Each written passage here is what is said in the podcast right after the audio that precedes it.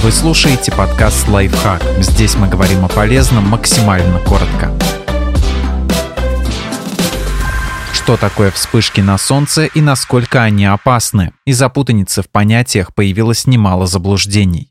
Что такое вспышки на Солнце и почему они происходят? Вспышка на Солнце – это выброс энергии мощностью, равной взрыву миллионов водородных бомб. Он происходит, когда вместе скопления солнечных пятен слишком сильно деформируются магнитные поля. Последние растягиваются и скручиваются из-за того, что внутренние области звезды движутся вокруг своей оси быстрее, чем внешние. Чем больше пятна на Солнце, тем сильнее искривлено их магнитное поле и тем мощнее вспышка. Выбросы энергии могут длиться от нескольких секунд до нескольких часов. Важно не путать вспышки на Солнце с корональными выбросами массы. Последние запускают в космос миллиарды тонн плазмы или электрически заряженного газа. Достигнув Земли, этот поток вещества влияет на магнитное поле планеты, вызывает северные сияния и даже сжигает электрооборудование. И хотя корональные выбросы и вспышки могут происходить одновременно и имеют общую природу, ученые считают их разными явлениями с разными последствиями чем винят вспышки на Солнце. О солнечных вспышках ходит немало слухов. Людей пугают высоким риском рака и сердечно-сосудистых заболеваний и разрушением органов. Иногда даже заявляют, что Солнце вот-вот погубит все живое на нашей планете. Некоторые вообще связывают всплески солнечной активности с войнами, революциями, эпидемиями и ростом числа ДТП.